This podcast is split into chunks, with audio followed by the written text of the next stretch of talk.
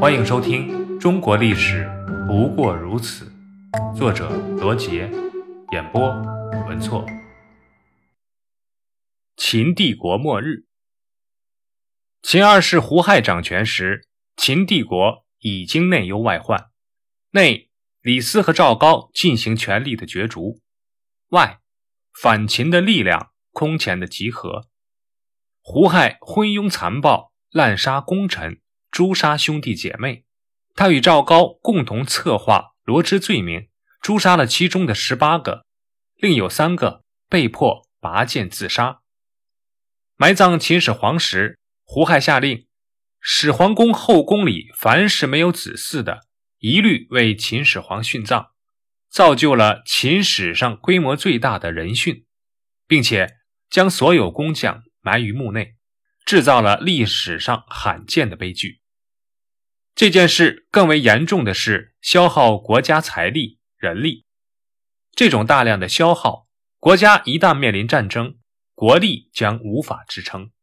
然而，秦二世还继续兴建秦始皇统治时期未竣工的阿房宫，使原本就挣扎在死亡线上的千百万人彻底断绝了生路。于是，有更多人铤而走险，为争生存而起来斗争。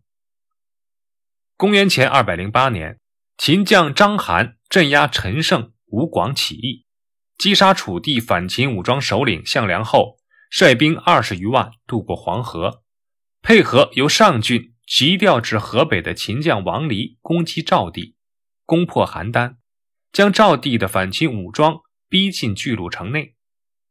章邯军驻扎其南部，修筑甬道，为城南的王离军运送粮草。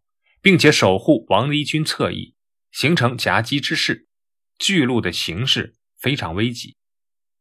对于义军来说，此时形势是：如果秦军灭赵地，那么秦军力量将猛增，对南方的义军也会造成压力。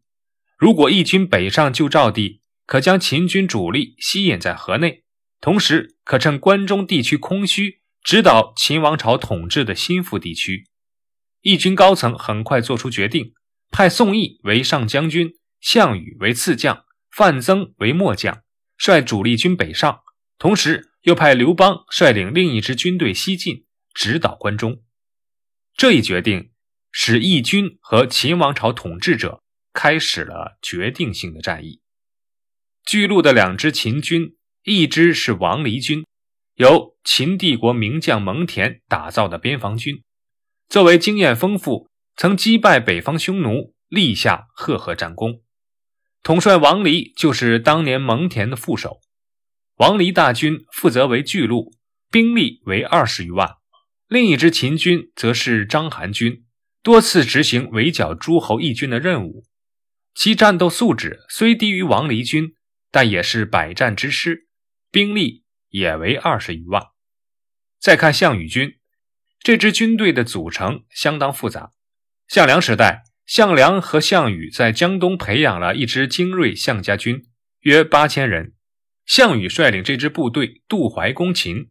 后来，项梁收义军陈英几万起义军，又合并秦家军，收编各路杂牌义军，组成楚军。这当中各个势力都有自己的军队，而项羽则带少量子弟兵。和刘邦军一起合为一偏师，在别处进攻秦军。项羽军最多三到四万，项羽军的实力不如对方，且没有退路。如果战败，他就得提头去见楚怀王。秦军却不同，战败后可以转移。再说援兵，各路诸侯兵少将寡，各打各的算盘，谁也不想把自己赔进去，因此增援是指望不上了。如此险恶的形势，项羽区区几万杂牌军要战胜四十万实力强劲的秦军，简直是一个神话。除非奇迹出现。宋义率军行至安阳，屯兵四十六天后不进。项羽建议迅速引兵渡河，赵楚二军里应外合，出其不意击败秦军，以解巨鹿之围。但宋义贪生怕死，不同意项羽的战术。下令全军不准前行。项羽大怒，斩杀宋义，率大军北上。这个敢逞强、不服调遣的人，就是项羽将军。你，越啊啊啊！你，啊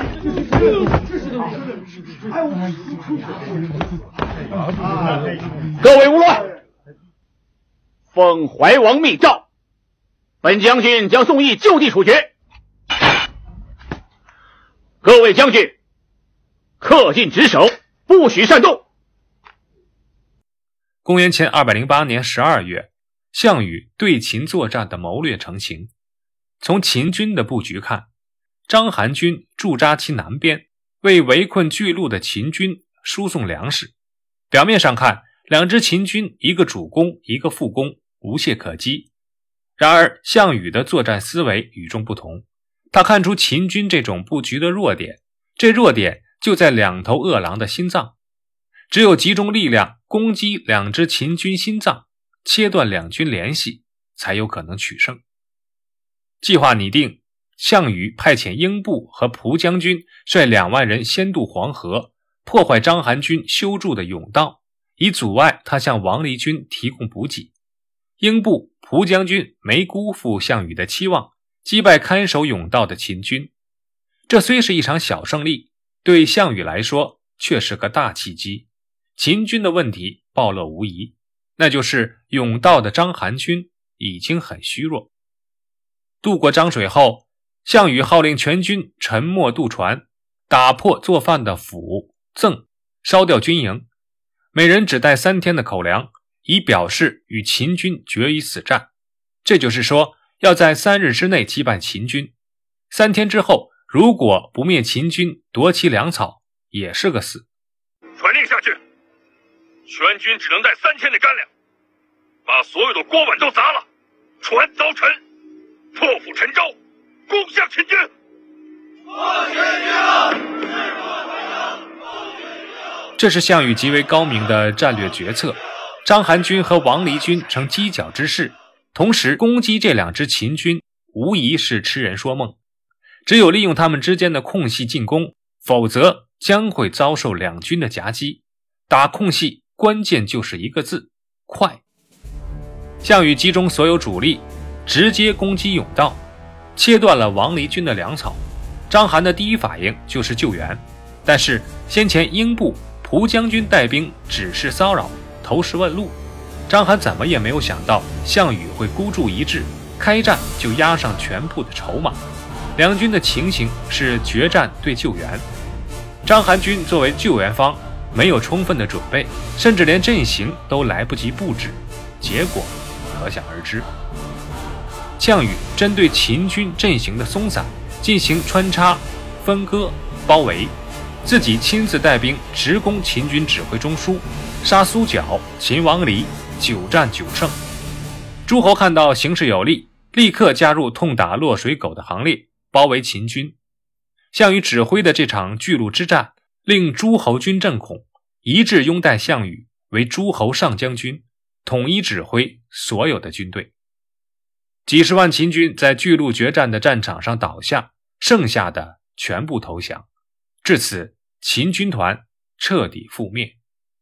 一支伟大军队的结局竟然如此令人沮丧，历经五百年没有衰竭过的战场意志，转瞬间土崩瓦解。这样的事实仍旧令人难以置信。秦始皇将这支帝国军团带到了辉煌的顶峰，但是这个帝王超越了时代的野心，耗尽了帝国的国力。无论如何，一支军队的命运是紧紧依附在他的国家之上的。在秦军最后的日子里，帝国的秩序已经崩溃。当士兵们在前方拼杀时，他们的家人已经无人来养活，覆灭的命运不可逆转。档案十六：秦始皇陵兵马俑三大谜团。一九七四年，陕西省临潼县秦始皇陵发掘了由一、二、三。四号坑组成的大型地下兵马俑阵，这是世界第八大奇迹。而经过考证，发现了一系列令人费解的谜团。武士之谜：四个俑坑中的大部分士兵均身穿战袍，腿扎行膝，足蹬前履，梳着各种头髻，没有一个戴头盔、身穿护身铠甲。秦始皇怎么会用这样的无战斗力的军队南征北战呢？武器之谜，秦统一六国后，为防止贵族反叛，下令收缴全国的兵器，铸成中作和各重二十四万斤重的十二个大铜人，违者诛杀。然而，在兵马俑坑中，竟然出土了大批的步兵使用的矛、戟、劈等长柄武器及弩弓。